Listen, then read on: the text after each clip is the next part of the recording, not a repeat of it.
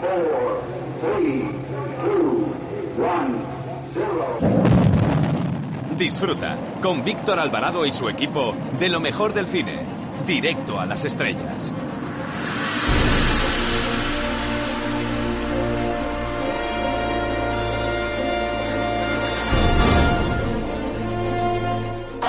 Hola, soy Paspadilla y quiero mandar un saludo, mm, ¿cómo diría?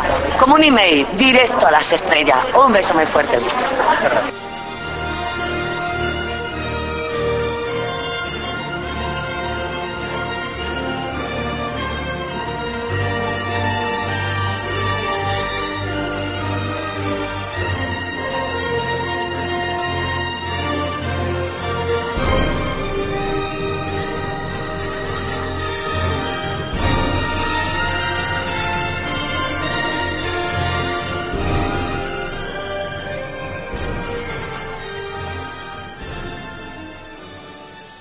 Hace unos años tuve la suerte de poder escuchar un programa de Juan Orellana y Jerónimo José Martín titulado Cometas en la Noche, en el que se hablaba un poco de todo. El caso es que recomendaron una película de cine clásico titulada Diálogos de Carmelitas, que me pareció maravillosa e impactante a la vez.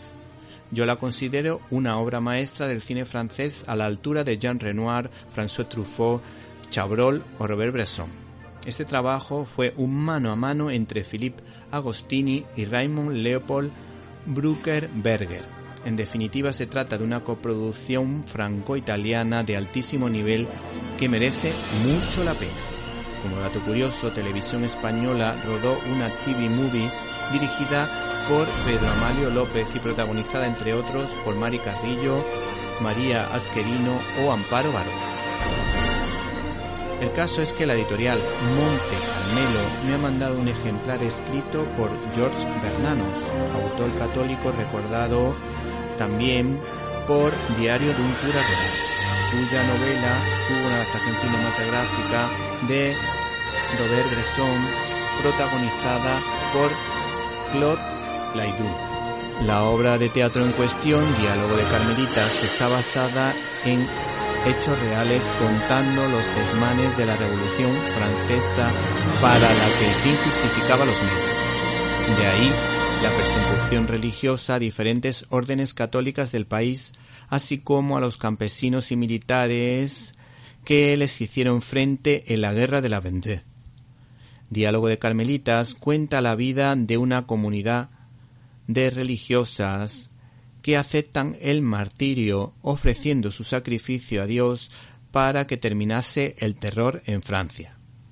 Las conversaciones son de una profundidad extraordinaria, donde se hace referencia al himno de Santa Teresa por un lado y por otro hay que decir que nos ha encantado el diálogo entre el oficial del ejército y su hermana y religiosa carmelita pues ambos luchan por defender su ideal frente al terror y la destrucción propuesta por la Revolución Francesa. Habla Sor Blanca de la Force. No existen en mí más dulzura y ternura para vos, pero yo ya no soy más aquella librecilla. Soy hija del Carmelo, que va a sufrir por vos, y quiero pediros que penséis en ella como un compañero de lucha, pues vamos a combatir cada uno a nuestro modo, y el mío tiene sus riesgos y peligros como el vuestro. Por cierto, hay que prestar atención al proceso creativo del escritor George Bernanos porque esta obra fue finalizada in extremis, ya que este hombre murió al poco de terminar esta magnífica obra. No se pierdan ni el libro ni la película.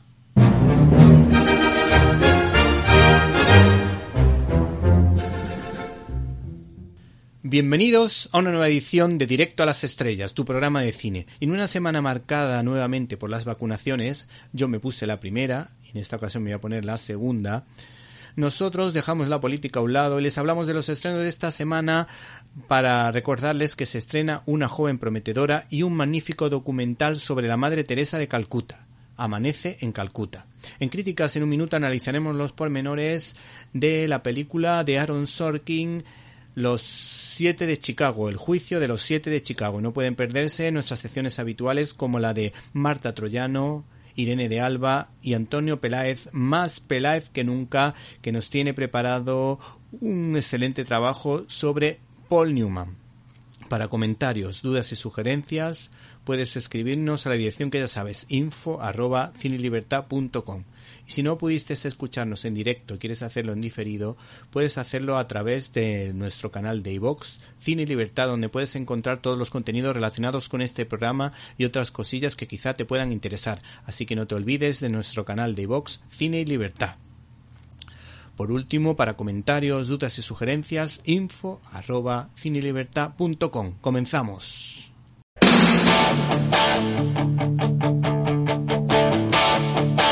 Got my first real six string, bought it at the five and dime, played it till my finger La cartelera. was the summer of 69. Me and some guys from school had a band and we tried real hard. Jimmy quit, Jody got married. Como van a poder comprobar, el documental sobre la Madre Teresa de Calcuta ha sido la única historia no feminista de la cartelera de esta semana. Porque hay que decir que vamos a hablar de tres películas en esta ocasión que tienen mensaje feminista. Una joven prometedora viene avalada por las nominaciones a los Oscar, donde Kerry Mulligan parece ser una de las posibles favoritas a hacerse con la estatuilla. Esta mujer en declaraciones a fotogramas dijo lo siguiente. Hubo un par de cosas importantes. La primera fue una playlist que me mandó con canciones de fiestas como Toxics Boys de Charlie XCX y Star Are Blind de Paris Hilton. Eso me ayudó a hacerme una idea de su sentido del humor y su inteligencia, aunque eso yo ya lo sabía. Hay que decir que la directora se llama Emerald Fennel. ¿Y qué es lo que se ha puesto o se ha propuesto esta mujer conseguir? Pues cuenta lo siguiente. Lo más importante era para mí lograr que resultara realista. Por otra parte, a esta mujer también la recordamos por excelentes películas como Orgullo y Prejuicio, An Education, Shame, El Gran Gatsby y Sufragistas. ¿Qué más? mm, ¿Qué declaraciones nos han llamado la atención? Pues las siguientes. Me dice la directora. ¿Es una historia de niños o de niñas? Veo que queremos escuchar historias de mujeres, y eso es aplicable también al cine. Buscamos reconocernos y vernos reflejadas en la pantalla. Es importante que haya personajes femeninos adecuados porque vemos demasiados que no lo son. Hay muchas representaciones falsas de mujeres y resultan muy dañinas. Tenemos que mostrar modelos que podamos entender y con quienes queramos identificarnos. Con respecto al movimiento MeToo, esta mujer destaca lo siguiente. Tengo esa esperanza. No creo que Emerald, la directora, tuviera intención de hacerme o de hacer abiertamente una declaración política. Pero si saca a la luz este asunto de por qué históricamente la balanza de la justicia se ha inclinado del lado de los hombres, debe haber una lucha política y social porque estamos muy condicionados todavía por esto. Bueno, este es el rollo en perspectiva de género, como ellos dicen, con el que nos venden en la película Una joven prometedora. ¿Y qué es lo que ha dicho la crítica de esta película? Pues hemos encontrado una crítica bastante interesante en la página web de Cine 21 que destacan lo siguiente de esta película. Lo bueno del film es que esquiva, o casi, las posibles etiquetas de panfletario o políticamente correcto que fácilmente se le podrían haber colgado. En el fondo se viene a señalar como la banalización de la sexualidad y la cosificación de la mujer ha conducido a una situación que exige una regeneración moral, personal y social nada sencilla. La verdad que esta reflexión nos parece bastante acertada.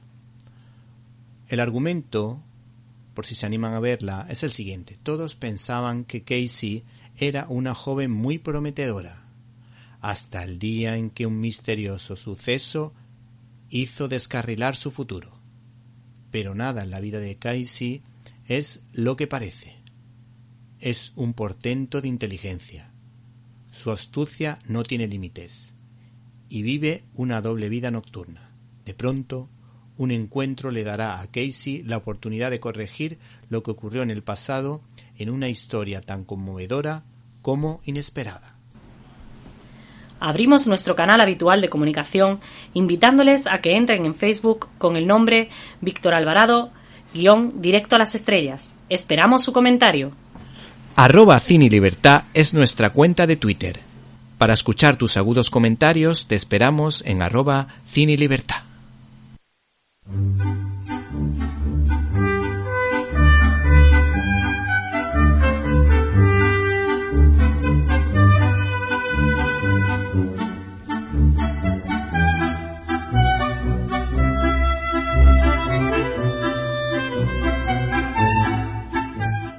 Estás escuchando Directo a las Estrellas. Víctor Alvarado.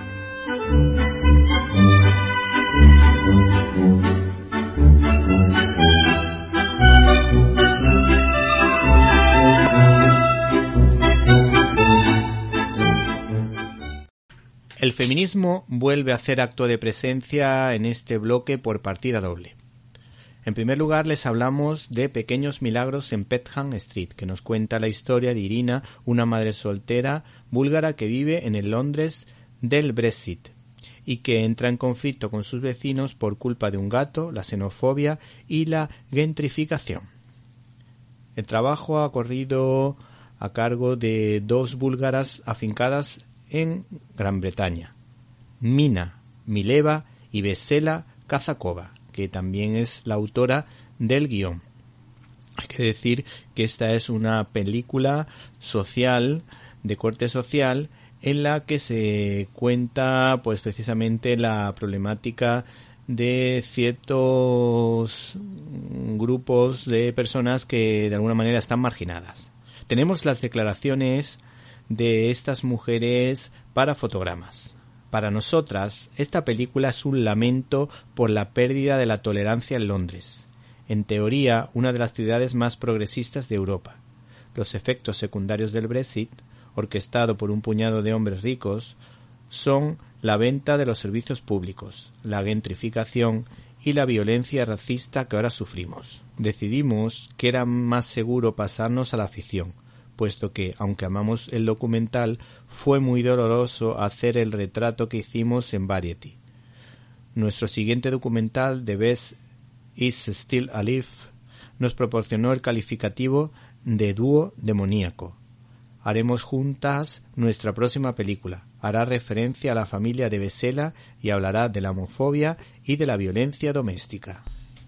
La segunda propuesta de este segundo bloque se titula Una veterinaria en la Borgoña, que nos cuenta la historia de un hombre que está pensando en jubilarse, un veterinario que encuentra en una chica la posibilidad de darle el relevo. En definitiva, una buena historia relacionada con el mundo rural. La protagonista ha sido Clovis Cornillac, que ha disfrutado bastante con este papel haciendo de veterinaria y que dijo a fotogramas lo siguiente, que es bastante simpático y justo después del rodaje. Vale, ahora ya sé cómo se hace, volvamos a empezar. Y por otra parte, como no podía ser de otra manera, pues este medio de comunicación, esta gran revista, en este caso, pues mm, cae en lo de siempre, en seguir lo políticamente correcto, y le hace la siguiente pregunta. Hablando de agallas, la película tiene un claro discurso feminista, a lo que ella responde. En cualquier profesión veterinaria o cineasta, las mujeres tenemos que luchar por tener un espacio. Parte del público cree que la protagonista es agresiva, demasiado dura. Estoy segura de que si hubiera sido un hombre justificarían esa rudeza porque está defendiéndose, y eso puede cambiar. Por último, hay que decir que la obra en cuestión, Una veterinaria en la Borgoña, ha corrido a cargo de la francesa Julie Macouquian, que de alguna manera debuta en la dirección, aunque tiene larga experiencia como guionista. Hola, Michelle. ¿Qué pasa? Solo me tiene a mí, no puedo dejarlo solo. ¿Dónde está tu pueblo? En el Morval. Os presento a mi única y maravillosa sobrina que viene a sustituirme en la clínica. ¿Qué dices, Michelle? Oh, muy joven para ser veterinaria. Es que soy investigadora. Nicolás, soy el socio de su tío. Llevo cinco años buscando un relevo. 40 kilómetros de territorio. No podré hacerlo. No es mi vida. Bueno, si quieres esperar otro coche, eres libre, pero que sepas que ahora estamos en hora punta. No tiene lo que hay que tener. Fue la primera de su promoción. Está deprimido, su perro. ¿Deprimido? ¿Cómo se atreve? Por favor, ¿una mujer veterinaria? Pues la mayoría de estudiantes son mujeres. Pues lo llevamos claro. ¡Toma! ¿Sabéis qué me ha dicho? Que si la vejez fuera una enfermedad me mandaría a sacrificar cuando me dé el lumbago. Siguiente. Yo, pero tengo tiempo, no hay prisa. Estoy harto de arreglar todas tus tonterías. No voy a poder. Yo sé que vas a poder. ¿Estás lista? ¿Qué nos toca hoy? ¿Suturar? ¿Estallolar? ¿desfibrilar? Este trabajo no es fácil, ni prestigioso, ni está bien pagado. Curamos a sus acompañantes, a su sustento, a los hijos que no han tenido y a las parejas que han perdido. Debes escucharlos. No soy psicóloga. Pero es parte del trabajo. Tiene pulso. Tranquilo, chico. Abrimos nuestro canal habitual de comunicación invitándoles a que entren en Facebook con el nombre Víctor Alvarado, guion directo a las estrellas. Esperamos su comentario. Arroba Cine y Libertad es nuestra cuenta de Twitter. Para escuchar tus agudos comentarios te esperamos en arroba Cine y Libertad.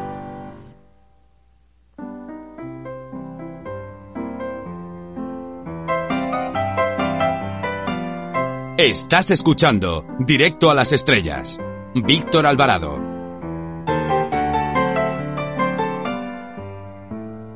Críticas en un minuto.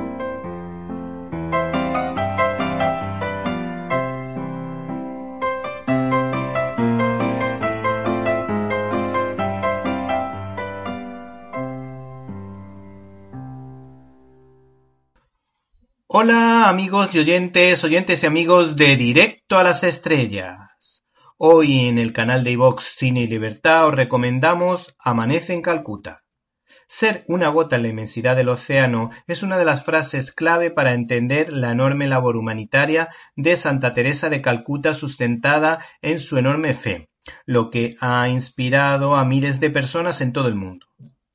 El periodista José María Zavala, cracks entre los cracks, es el autor de libros de un enorme interés histórico como La maldición de los Borbones, La pasión de José Antonio y su biografía del santo más milagrero del siglo XX, San Pío de Pieltrechina. Aunque últimamente hay que decir que este periodista se está centrando en el mundillo del documental con bastante éxito y apoyándose en el crowdfunding.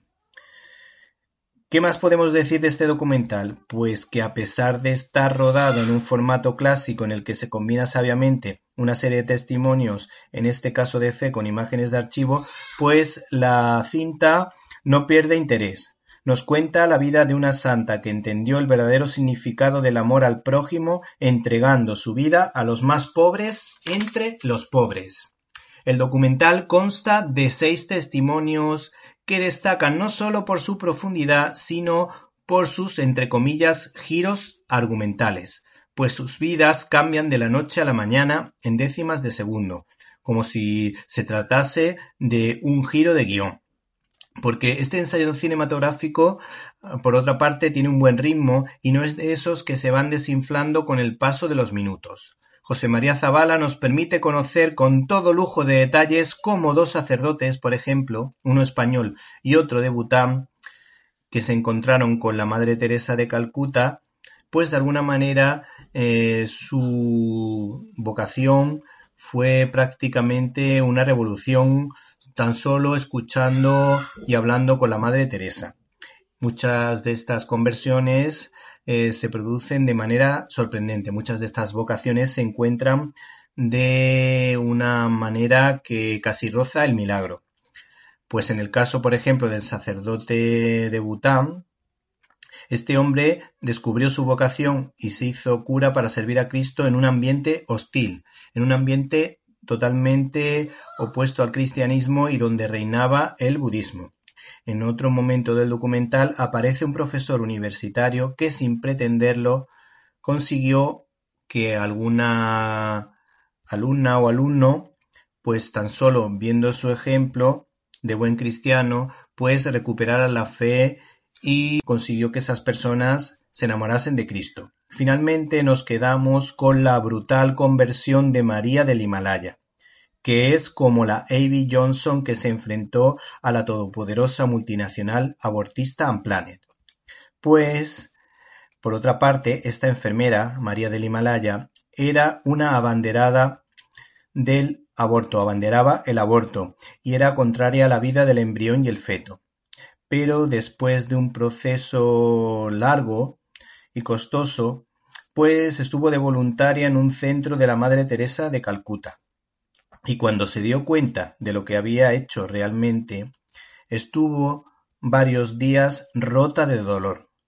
Pero en un momento determinado sintió la fuerza mm, de Dios un Dios que le hablaba y le perdonaba los pecados. Y ahora se ha convertido a la fe católica con un alto grado de compromiso cristiano y de alguna manera pues seguramente se sintió inspirada por las palabras de la Madre Teresa de Calcuta cuando hizo su famoso discurso en favor de la vida. Estás escuchando Directo a las Estrellas. Víctor Alvarado. En nuestro afán por analizar todas las películas nominadas a los Oscar, hoy le toca el turno a El juicio de los siete de Chicago. Seis nominaciones a los Oscar avalan a la película que hoy estamos analizando, que puede verse en la plataforma de Netflix, pues ha pagado nada más y nada menos que 40 millones de dólares a la Paramount para intentar llevarse el Oscar. Y es que parece que el guionista Aaron Sorkin se está ganando un hueco en Hollywood, después de haberse convertido en el guionista de dos buenas series como El ala oeste de la Casa Blanca y la quijotesca serie The Newsroom. Y hay que decir que vuelve a la carga tras su gran debut en el largometraje Molly's Game. El caso es que repite como director y guionista dirigiendo precisamente, y valga la redundancia, el juicio político de los siete de Chicago, y para ello ha contado con un super reparto de lujo, y suenan los nombres de Joseph Gordon-Levitt, el humorista Sacha Baron Cohen, Michael Keaton, Mark Rylance, Fran Langella o Eddie Redmayne, que lo bordó haciendo de Stephen Hawking. En definitiva, un montón de actores que han ganado o han estado nominados a los Oscar. Este cineasta cuenta una historia que no pierde el interés en ningún momento, pues se dosifica la información sabiamente. Los diálogos son ágiles y el humor hace acto de presencia siempre en el momento más adecuado. De hecho, a mi juicio, este es uno de los mejores largometrajes de este año tan distinto a los habituales. Esta historia contada con la elegancia que caracteriza a Aaron Sorkin cuenta la historia de un juicio marcado por la parcialidad de un juez que, como no podía ser de otra manera, en los tiempos que corren, intenta de alguna manera hacer una crítica al Partido Republicano de la época de Nixon, que por cierto fue el que sacó a los Estados Unidos de la guerra de Vietnam, y relacionarlo con el Partido Republicano de la era Trump, que se ha caracterizado por una buena gestión económica y una magnífica defensa de la vida, pero por otra parte esta gestión ha sido sepultada por culpa de las impertinencias de este engreído presidente de los Estados Unidos. Pero el largometraje El juicio de los siete de Chicago está cargado de buenas interpretaciones. Se apoya en una total injusticia para que necesariamente te tengas que poner de su parte con toda la razón, porque el juez de alguna manera no puede ser parcial a la hora de dictaminar una sentencia. Pero indirectamente es una defensa al comunismo que tiene 100 millones de muertos a sus espaldas y es sinónimo de ruina económica. Además, uno de los personajes utiliza la Biblia en su favor cuando se supone que estas personas no creen en Dios y dicen que la religión es el opio del pueblo. You know why you're on trial here?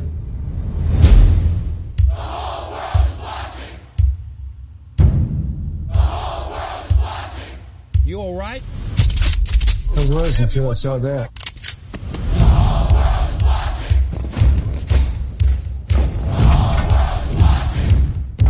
Martin's dead. Bob is dead.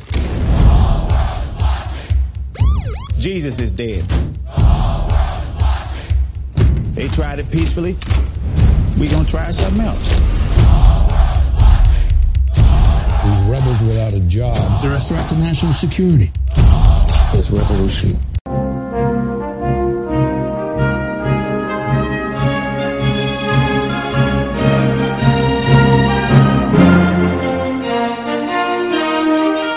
Storyboard.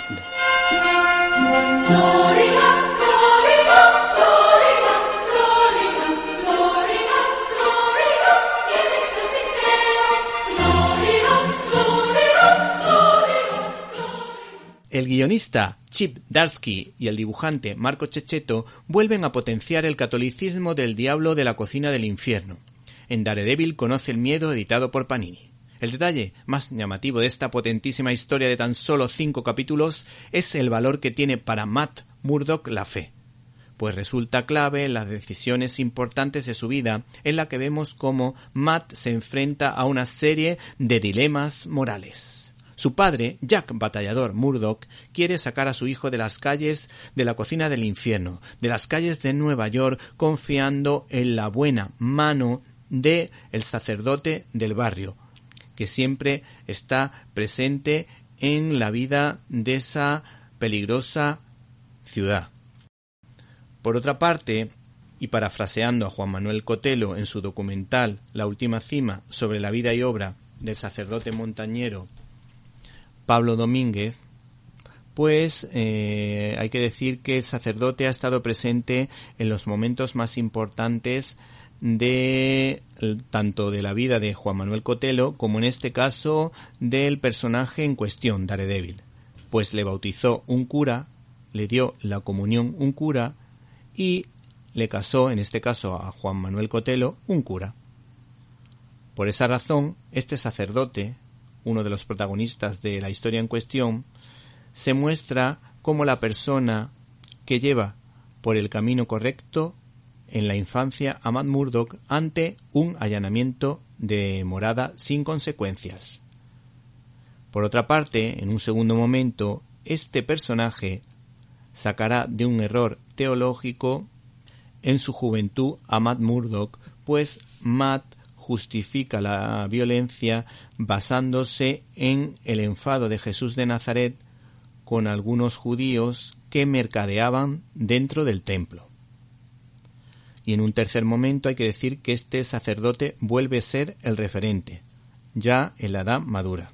Por cierto, también hay que prestar atención a dos secundarios de lujo, como por ejemplo el de un policía que destaca por su nobleza, por su ética y por su valor, que de alguna manera recuerda al teniente Gordon de Batman. Por otra parte, Spiderman, su gran amigo, vuelve a ser su referente ético y moral, diciéndole Dios te ama, Matthew, para hacerle reaccionar. Por último, hay que prestar atención a las portadas alternativas de Mateo Escalera y Moreno Dinicio. Hola, me llamo Inigo Montoya. Tú mataste a mi padre. Prepárate a morir. Estás escuchando el directo a las estrellas con Víctor Alvarado. La Segunda Guerra Mundial, una historia gráfica, nos da pie a homenajear a la figura del general Monzón, que tanta historia militar nos enseñó en las ondas radiofónicas. La Guerra Civil Española, la Revolución Rusa o las dos grandes guerras han dado lugar a un montón de tesis doctorales, libros y novelas. La editorial Pasado y Presente ha tenido la gentileza de enviarnos una joya titulada La Segunda Guerra Mundial, una historia gráfica del historiador Anthony Vivor, que nos ofrece una versión reducida de su trabajo como historiador para acercar a jóvenes y adultos ese episodio terrible y fascinante de la historia de la humanidad, que prácticamente comienza con ese pacto de Varsovia entre el totalitarismo nacionalsocialista de Hitler y el totalitarismo soviético de Stalin, que hicieron prácticamente un sándwich con Polonia e incluso primero los nazis y luego los comunistas asesinaron a miles de soldados rivales completamente desarmados.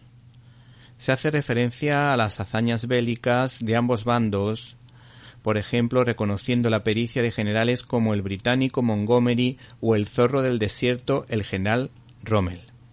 Se alaba la maquinaria de guerra de la Wehrmacht respaldada por la Luftwaffe y los cazas Messerschmitt o el coraje de Winston Churchill de enfrentarse no solo a la todopoderosa Alemania, sino también a los colaboracionistas que estaban prácticamente hipnotizados por el aparato de propaganda alemán. El autor hace un guiño a la resistencia francesa, así como no recuerda que algunos militares del ejército del Frente Popular Español se definían, apoyando esta resistencia, como los Quijotes y la España Cañí. Entre las omisiones o desaciertos de tan magna obra, hay que decir que no se habla de la valentía y de las hazañas bélicas de la División Azul en su lucha contra el comunismo ruso. Por otra parte, se cuentan las barbaridades cometidas contra los judíos y la población civil enemiga, pero no se menciona que Stalin propuso como botín de guerra violar a todas las mujeres alemanas. No se valora lo suficiente la labor del general Patton, que quería evitar que los rusos se anexionaran países para construir dictaduras comunistas o construir precisamente la dictadura soviética. Por otra parte, y en contraposición con lo negativo, destacamos el esfuerzo de grandes directores y actores de Hollywood que sacrificaron sus carreras por la libertad, como es el caso de Clark Gable. Así como también merece la pena destacar, por supuestísimo, la potente denuncia del holocausto judío a manos del nazismo. Finalmente, valoramos muy positivamente la labor, la sobresaliente labor de la ilustradora Eugenia Anglés, que hace fácil lo difícil con unas ilustraciones asequiblemente maravillosas. Periodista y aficionada a la lectura, su nombre bíblico Marta y su apellido troyano con ecos a apopeya griega indican que será una futura bibliotecaria, que además analiza el cine como si de una escritora veterana se tratara.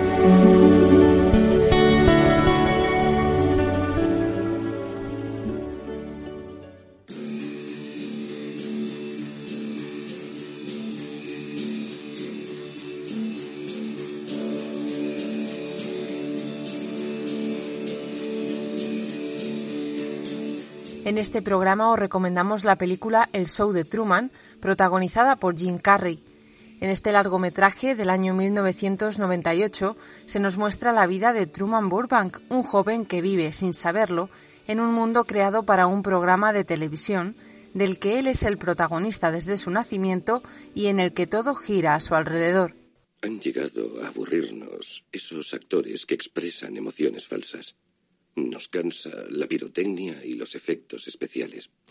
Si bien el mundo de Truman es, en ciertos aspectos, una falsificación, el propio Truman no tiene nada de falso. Sin guion, sin apuntador. No es siempre Shakespeare, pero es genuino. Es una vida. 1.700 millones de espectadores vieron su nacimiento. Nace una estrella. 220 países le vieron dar sus primeros pasos. El mundo entero contuvo el aliento para verle robar su primer beso. Truman creció y la tecnología se desarrolló. Toda una vida registrada por una intrincada red de cámaras ocultas. Una vida emitida en directo 24 horas al día. Siete días a la semana para una audiencia planetaria. Se rueda en la isla de Sea Haven, el estudio más grande jamás construido y que junto con la Gran Muralla China es una de las dos edificaciones humanas visibles desde el espacio. Ahora en su trigésimo año triunfal de emisión, el show de Truman. Pero como toda mentira no consigue sostenerse en el tiempo sin tener fallos o imprevistos que hagan a Truman desconfiar de algunos acontecimientos que suceden. En este caso el detonante es la aparición de su padre, que había fallecido en un accidente marítimo cuando él todavía era un niño y cuya posterior aparición trastoca el comportamiento del protagonista y le hace dudar de lo que le rodea. Por otra parte, la película nos muestra el impacto del verdadero amor en las personas, ya que el amor de verdad es lo que cambia el curso de los acontecimientos para Truman y es su verdadera motivación para cambiar su vida. Una joven que formaba parte del reality show se enamora de él y quiere contarle la verdad para que pueda ser libre, pero los productores del programa lo impiden y les separan bruscamente. ¿Sabes? Estoy pensando en dejarlo, Marlon. ¿Sí? ¿Dejar qué? Dejar el trabajo. Dejar Shehaven. Dejar esta isla. Largarme. ¿Dejar el trabajo? ¿Pero qué tiene de malo, Truman? Tienes un despacho. Lo que daría por trabajar sentado. Te toca. Prueba a ganarte la vida cargando máquinas de bebida. No, gracias. Es excitante. Nunca te entra el gusanillo de romper con todo. ¿Y a dónde iba a ir? A Fiji. ¿Y dónde está Fiji? ¿Cerca de Florida?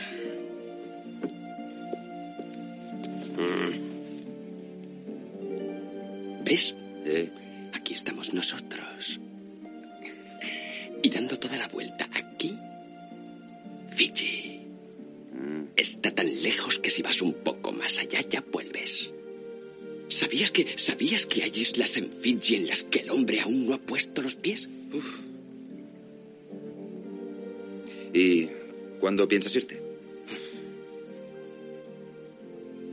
Resulta fácil.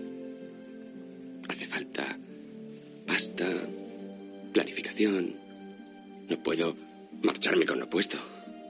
Claro. Pero voy a hacerlo, puedes estar seguro. Se acerca la paga extra.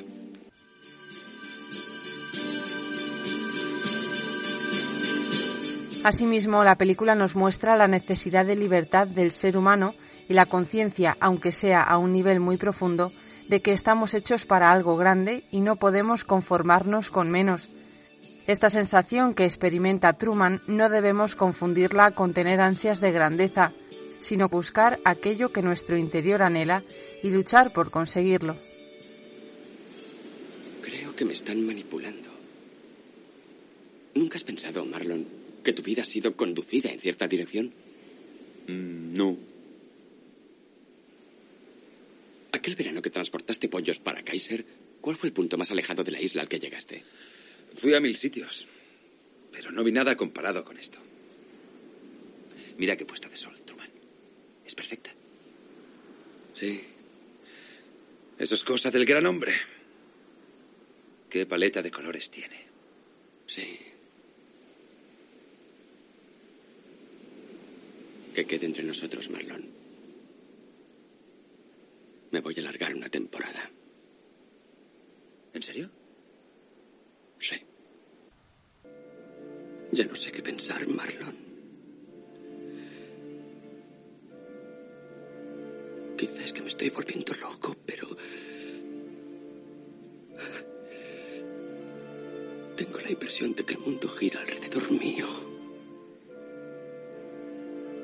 Es mucho mundo para un solo hombre, Truman. Que tienes sueños de grandeza? ¿Que desearías haber llegado a algo importante? Vamos, Truman, ¿quién no ha imaginado sentado en el váter que le entrevistaban en el telediario de Shehaven? ¿Quién no ha soñado ser famoso? Esto es diferente. Parece que todo el mundo está en el ajo.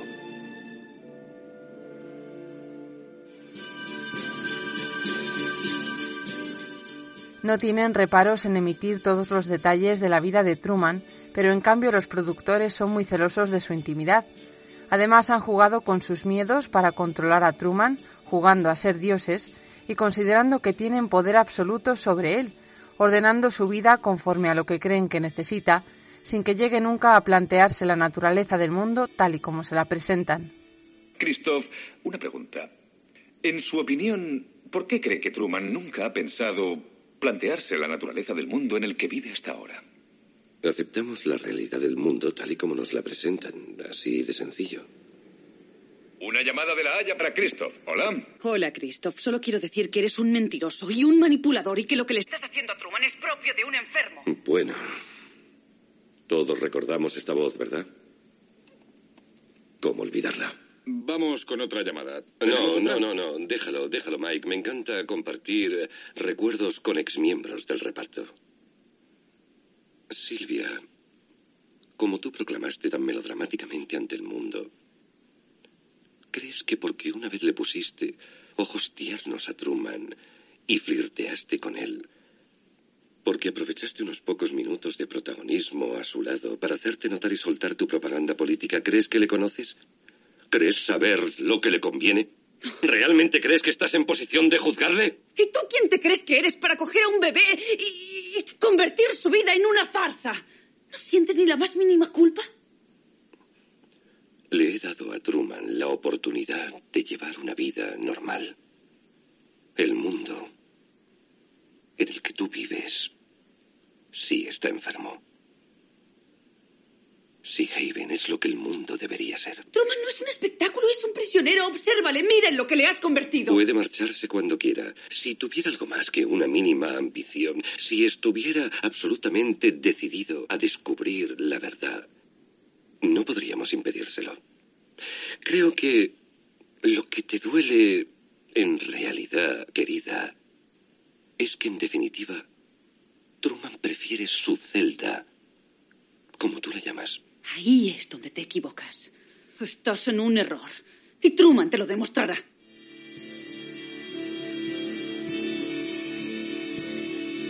Vivir la vida en plenitud es a lo que está llamado el ser humano, y por ello no puede ser encerrado en un escenario ni guionizado todo aquello que le ocurre. No les desvelamos el final para que aquellos que aún no hayan visto la película puedan disfrutarla en condiciones, pero les invitamos a reflexionar sobre ella, sobre la grandeza de la dignidad humana que nada puede arrebatar y que es mayor que cualquier cosa que quiera anularla. En este caso vemos cómo en aras de un programa televisivo y los aires de grandeza de un productor, una vida ha sido sometida a los caprichos de los poderosos, pero la búsqueda de la verdad es algo que lleva al ser humano a entregarse hasta el final, reconociendo que hay algo más allá de lo que alcanzamos a ver y percibir, y teniendo siempre en cuenta que la interioridad de la persona es algo privado y donde nadie puede entrar si no se le permite.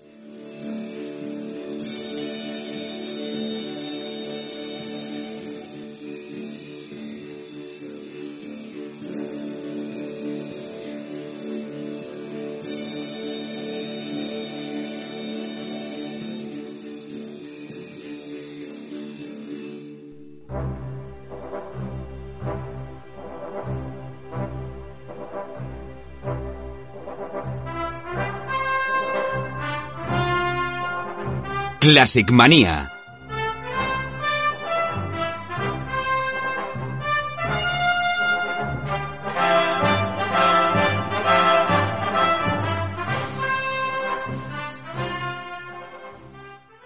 Hola Irene, ¿cómo estás? Hola Víctor, yo muy bien, ¿y tú qué tal? Yo estoy bien, pero ¿tú qué haces con un florete y disfrazada de Artacán? ¿Es que me estás retando a un duelo? Pues no, es que estoy disfrazada de uno de mis personajes favoritos de las novelas. ¿De un perro? ¿D'Artacán? ¿El perro y los tres mosqueperros? No, de D'Artagnan.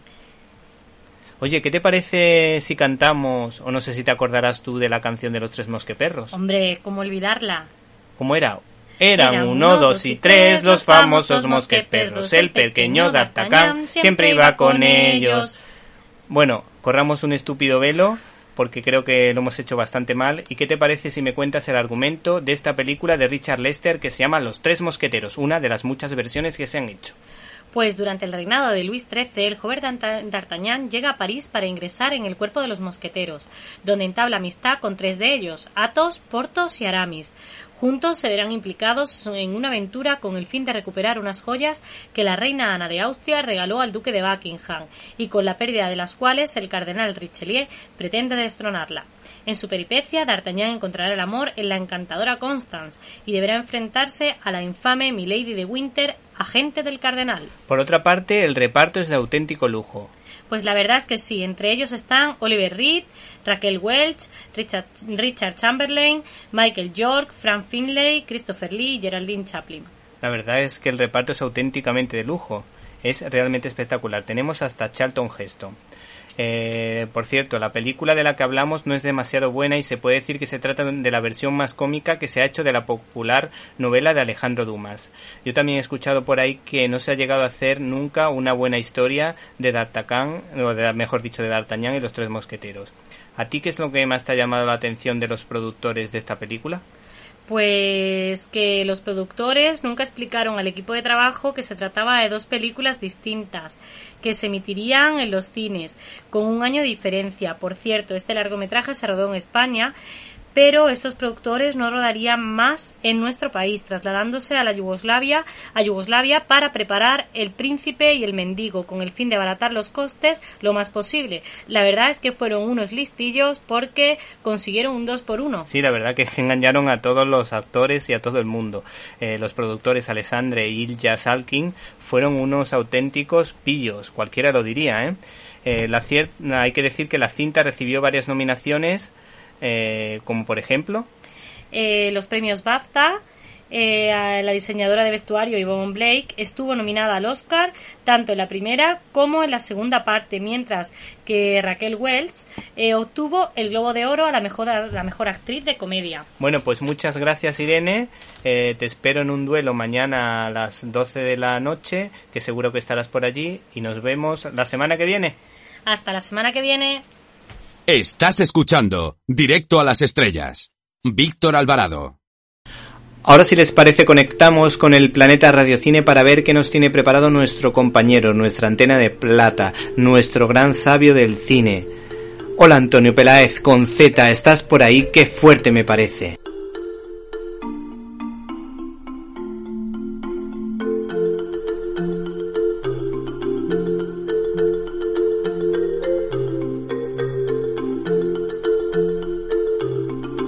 ¡Qué fuerte!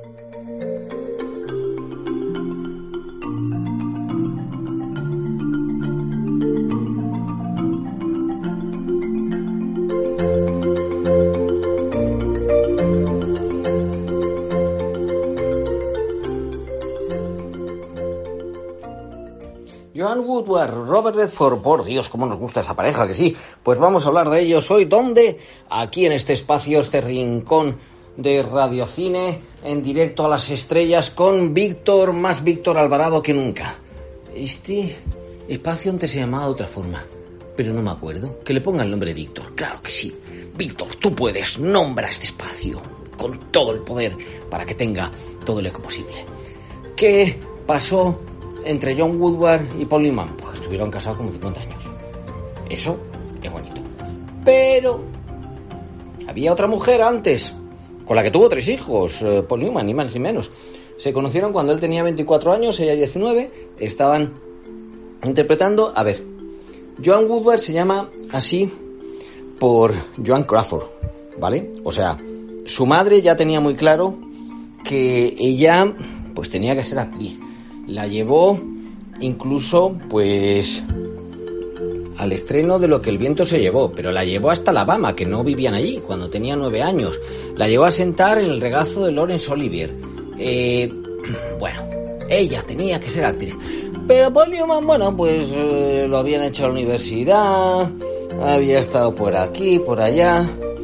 Eh, su familia tenía, ya, claro, esto es Estados Unidos, porque en estas épocas en España no había tiendas de ropa deportiva, pero él sí no era un decathlon, ¿vale? Pero sería una cosa. Y dijeron, mira, Paul, chico, dedícate a esto, tal, no sé qué. Bueno, él tenía el gusanillo del teatro, el gusanillo del teatro que lo había adquirido en sus estudios, iba haciendo ahí cosas, fue donde conoció Jackie White, su primera mujer, con quien tuvo, entre otros hijos, a Scott. el que luego fallecería en el año 78. Y diremos, pues bueno, uno de los episodios más dolorosos. Iba a decir, iremos a ello, vamos a pasarlo ya. Uno los episodios más dolorosos de la vida de Paul Newman porque además sintió que no le había atendido lo suficiente. Y bueno, falleció de una sobredosis de drogas. Luego cuando él hizo sus salsas que tuvieron tanto éxito en, en Estados Unidos, las hizo en realidad por dedicar ese dinero a una ONG para reinsertar a las personas que están en la droga. Pero todavía no hemos llegado al año 58 en que Paul Newman y John Woodward se casan y está aquí Paul Newman teniendo hijos porque había visto una vez a eh, John Woodward en una oficina de un agente y a ella ¿qué le pareció? Ese hombre atractivo, de ojos azules, ese hombre casi casi tan inexplicablemente hermoso como un servidor o como el mismísimo Víctor Alvarado. No. No le pareció nada interesante, le pareció disgusting, dicho en inglés. Aquello era como demasiado perfecto, con un traje mil rayas, no sé qué, dice, este para qué. Total, que Paul Newman mmm, había intentado, después de, pues eso, vender unas cuantas bicicletas, a lo mejor, mmm, volver al mundo de la interpretación, llegó a ser profesor de teatro y le llega una oportunidad. La obra de teatro Picnic. Pero ¿qué pasa? Que en Picnic, pues Newman, que en Picnic eras el secundario, chico. Mm, pero a veces los protagonistas se ponen malos. Se puso mal al protagonista y aquello era...